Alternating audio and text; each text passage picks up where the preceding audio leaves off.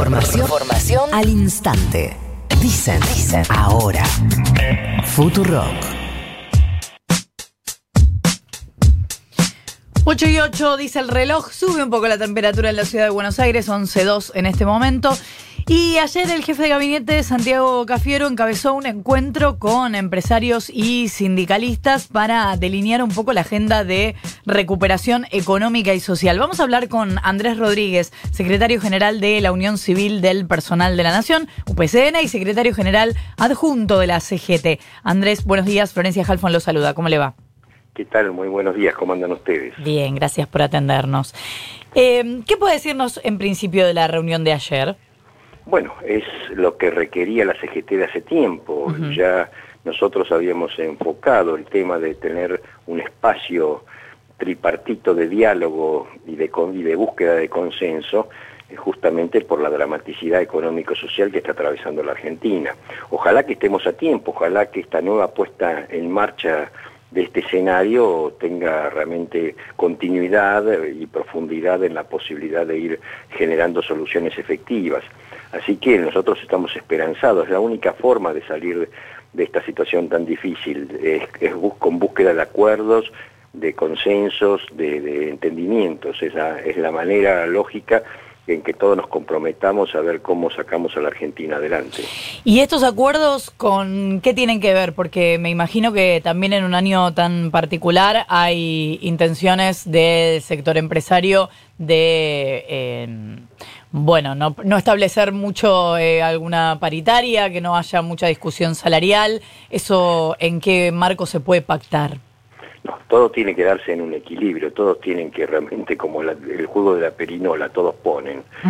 que no hay, y en realidad los que más derechos tenemos a reclamar algo somos los trabajadores, tanto formales como informales, que venimos sufriendo no de ahora, no solamente por la pandemia, sino de años de recesión y de crisis que indudablemente han afectado tanto el empleo como el poder adquisitivo de los salarios y como en muchos casos el trabajo mismo. Es decir, muchos compatriotas hoy están desocupados o tienen una ocupación totalmente precaria. Así que todo esto hay que buscar la solución efectiva.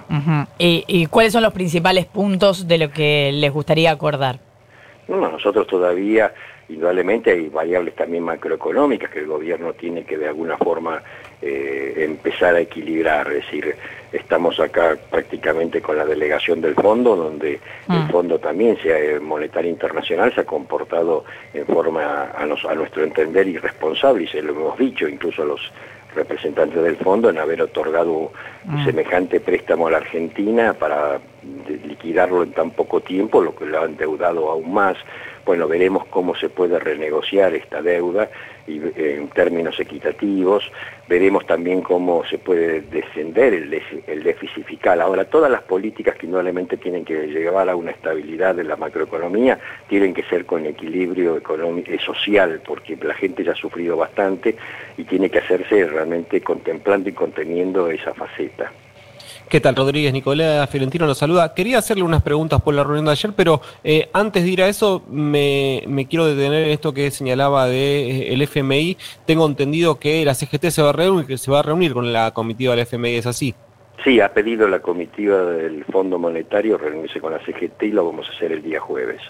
¿Y qué planteo se le va a hacer? ¿Qué panorama se eh, les va a plantear a esa comitiva desde la CGT? La misma que venimos planteando en las últimas reuniones que tuvimos con ellos. Que primero, un diagnóstico real de la situación argentina, a nuestro entender, por supuesto. Luego, realmente que también, eh, como decimos, el fondo es corresponsable en cierta manera de la dramaticidad que hoy está sufriendo el país por la deuda tan desmedida que se ha generado en, los últimos años. Y por supuesto que cualquier salida tiene que ser, eh, lógicamente, con, buscando, como decíamos, un equilibrio y una lógica en el manejo de las variables macroeconómicas, pero sin un ajuste despiadado que aún suma más en la miseria a, la gente que está sufriendo. Este es el planteo que siempre le viene haciendo la CGT que lo va a ratificar este jueves. Eh, yendo a la reunión de ayer, eh, Rodríguez, quería consultarle porque eh, sabemos que la política tiene dos planos. Uno es el de las fotos y otro es la de los hechos. Eh, hasta acá el sector empresario siempre ha sido muy predispuesto a las convocatorias del gobierno, pero en los hechos, cada vez que, no, y no solo quiero hablar del impuesto a las grandes fortunas, pero digo, cada vez que se, se le asentó a la mesa, la propuesta del sector empresario siempre fue baja de impuestos y, e incentivos como que cuesta cuando tienen que poner, para decir de la forma más eh, sencilla posible. ¿Cómo se generan consensos ante esa eh, posición?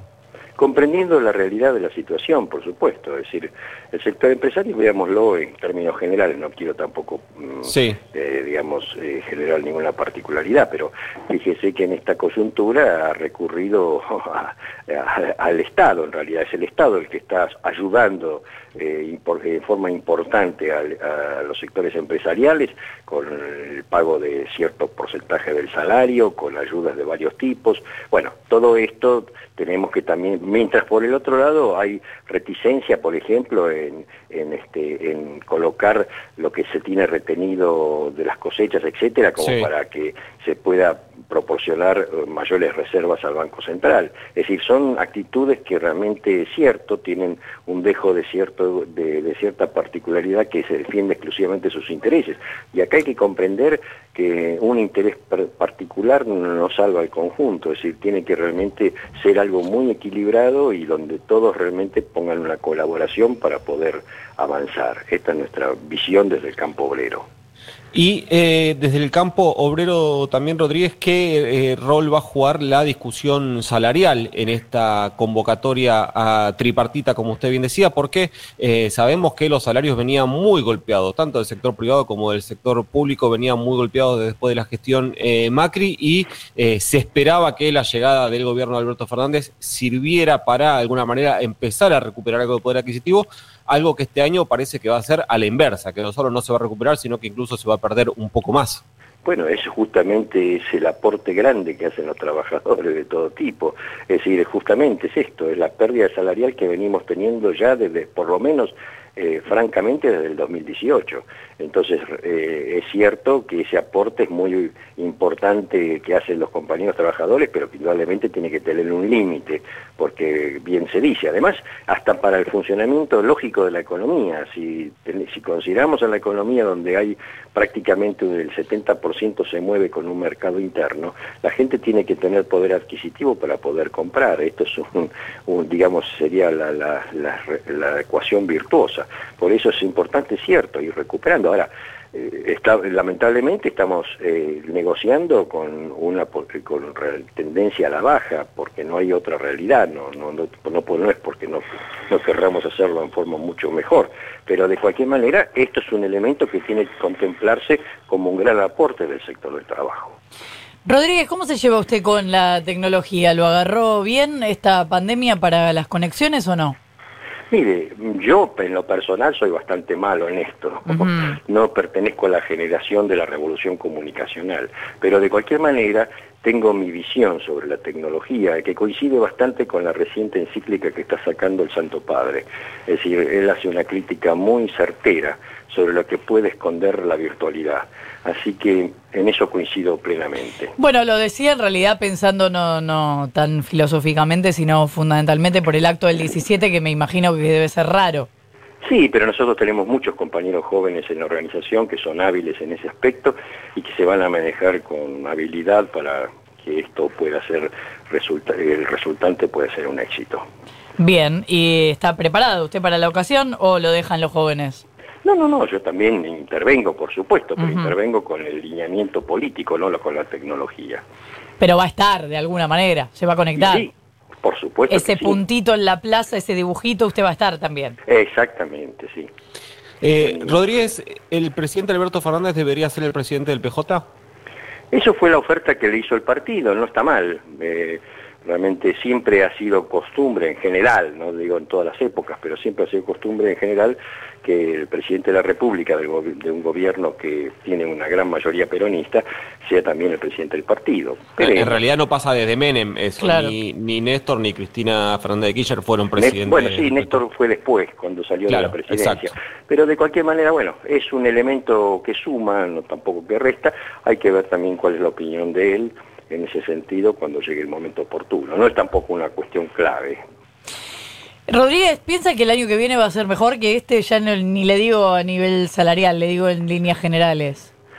Ojalá que sí, luchemos para que sea así. Eh, en realidad tendría que ser así, ¿no? Tendría que cuando se despeje un poco esta pandemia, que todavía está fuerte en nuestro país, pero que indudablemente ya en algunas zonas está cediendo, tendría que haber un repunte económico y lo que velamos todos es porque ese repunte pueda generar una situación más equilibrada para la gente que tiene más necesidades. Entonces sí le pregunto. Que eso se produzca. Entonces si me meto en lo salarial y le digo, si este año cerramos más o menos o estamos con negociaciones a la baja, el año que viene no. Esperemos que no. Andrés Rodríguez, secretario general de UPCN y secretario adjunto de la CGT, muchas gracias por habernos atendido. No, muy amable ustedes. Adiós. Adiós. 8 y 18. Información, Información al instante. Dicen, dicen, ahora. Futuro.